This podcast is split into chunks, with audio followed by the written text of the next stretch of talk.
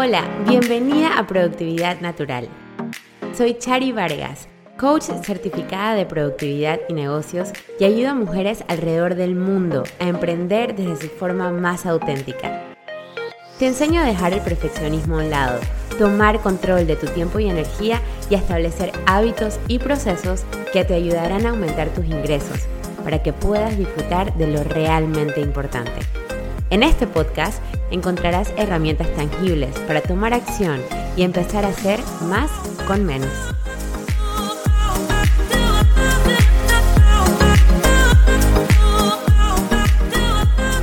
Welcome Ana to Productividad Natural. Welcome to this amazing podcast in Spanish, but we're going to do an English episode just for you. Hello, hola, muchas gracias. Gracias a ti por aceptar esta invitación. We're so excited to have you here. Ana, can you tell us a little bit about your journey? Who is Ana Patricia Bourgeois? Oh my gosh, where do I start?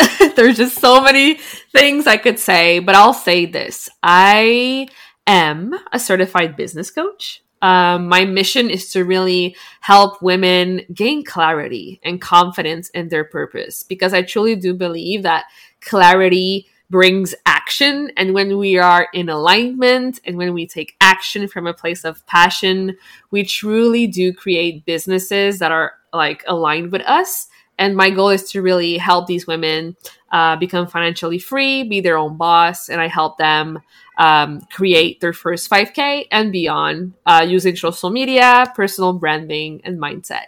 You know the drill. awesome. Yeah, I know the drill. you guys listening, Ana has been my coach for about like four months already.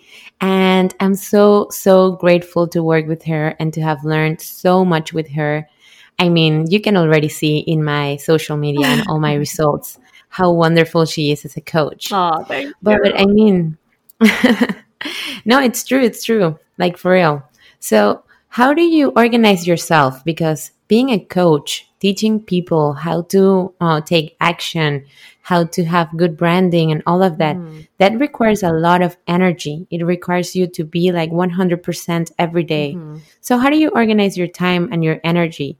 To show up every day as the powerful leader that you are? Mm-hmm. That's a really good question. Honestly, as far back as I can remember, I've always been organized in in like when I was at school or like in my life in general, like everyone always tells me, Oh my gosh, you're so organized. How do you do it? And I honestly just do what I gotta do. Like when your mission is so big, when you have a strong why, when you know who you are, when you know what you're capable of accomplishing and what you're capable of doing with your clients and helping them get amazing results too. It's like everything just comes naturally.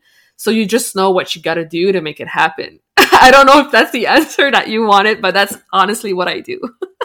no, that's completely perfect. It has a lot to do with clarity. So if you yeah. are clear, you know what you want to do, there's no like going around. So one of the reasons why people procrastinate most of the time is because they don't have clarity. Mm-hmm. They think they have to do like X, Y, and Z, and they don't really know. So they keep on like looking for more information, uh, checking out what other people are doing instead of really following their own strategy and trusting their own beliefs and mm-hmm. and really um, taking advantage of their own uh, positives and strengths.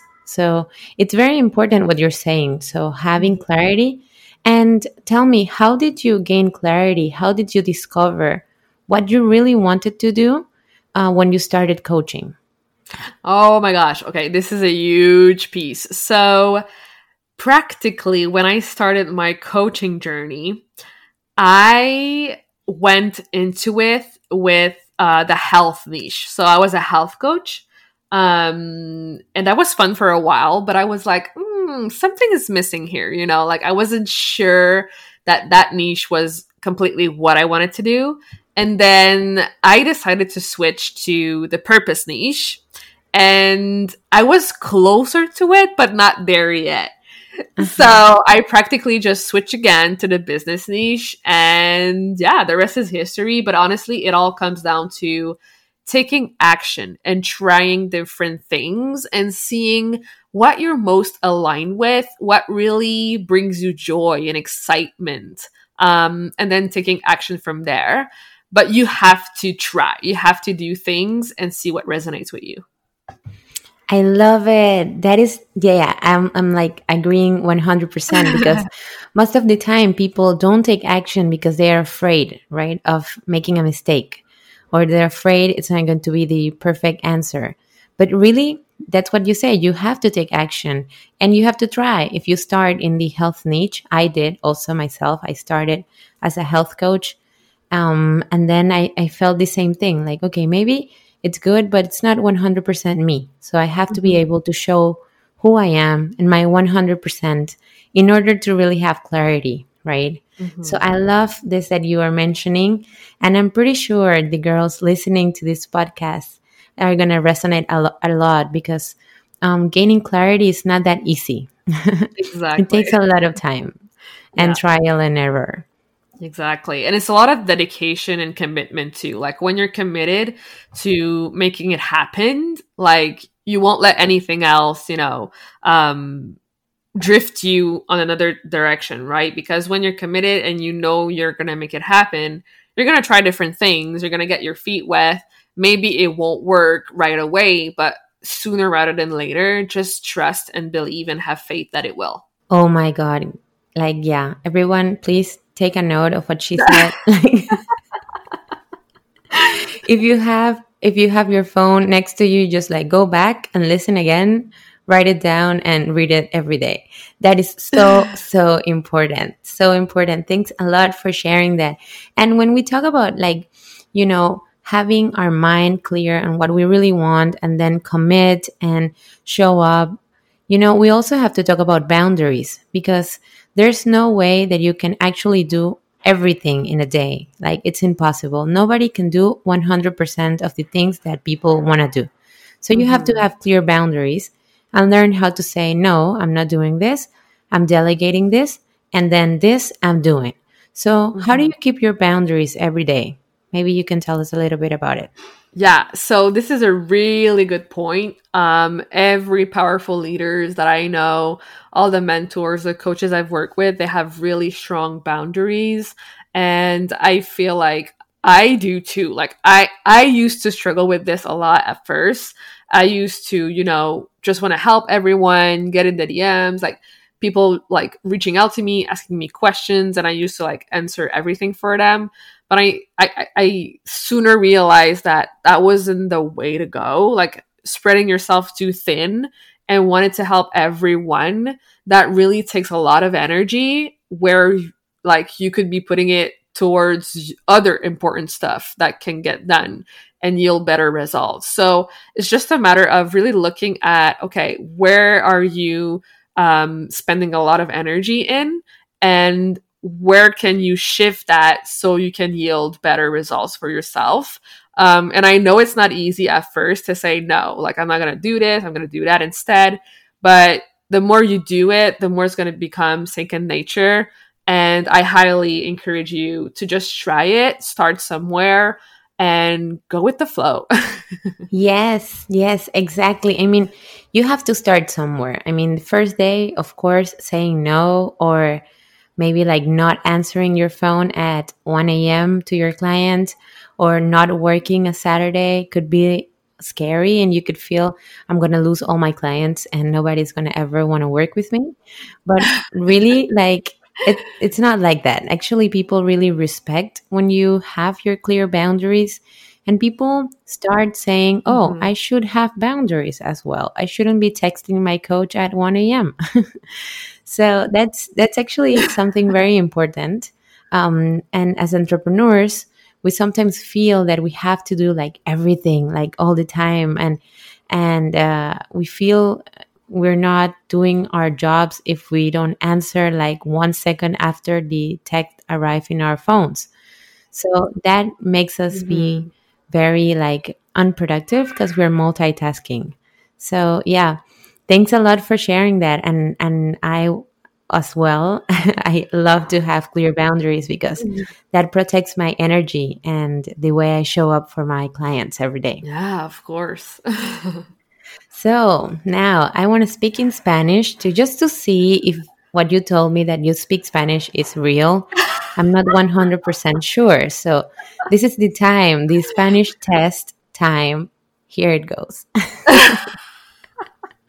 Are you ready, Ana, for Spanish? Claro, chica, ¿qué pasa?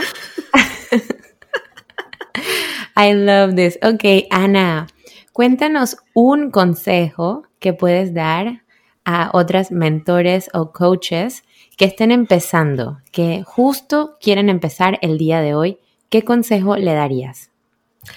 De ser tú misma. Porque la verdad es que cuando empiezas en las redes, quieres ser alguien que no eres porque quieres tener todos los likes, todos los follows. Y la verdad es que tener un negocio en línea es todo sobre quién eres tú y quién, qué es importante para ti y cuál es tu misión y cuál es tu mensaje que quieres dar a la, a la gente que te siguen. Y lo más importante es crear esa conexión y poder ayudar a la gente siendo tú misma y siendo auténtica con quien eres para que la gente pueda llegar, aprender de ti y poder estar en tus programas y, tener esa transformación. Pero tienen que ver quién eres tú primero y no la, la persona que piensas que tienes que ser. Oh my God, you're also this wise in Spanish. Excelente, todo el mundo de verdad necesita escuchar eso, así que si tienes tu celular, go back y escucha otra vez. Muy importante ser uno mismo, ser auténtico, emprender desde su propia individualidad. Sí. Así que Excelente, muchísimas, muchísimas gracias, Ana.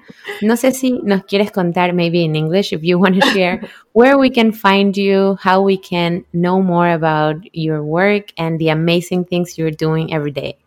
Sure. So you can follow me on Instagram at anapatricia.coach. I'm also on Facebook. I have a Facebook group called the Powerful Female Coaches and Leaders Community.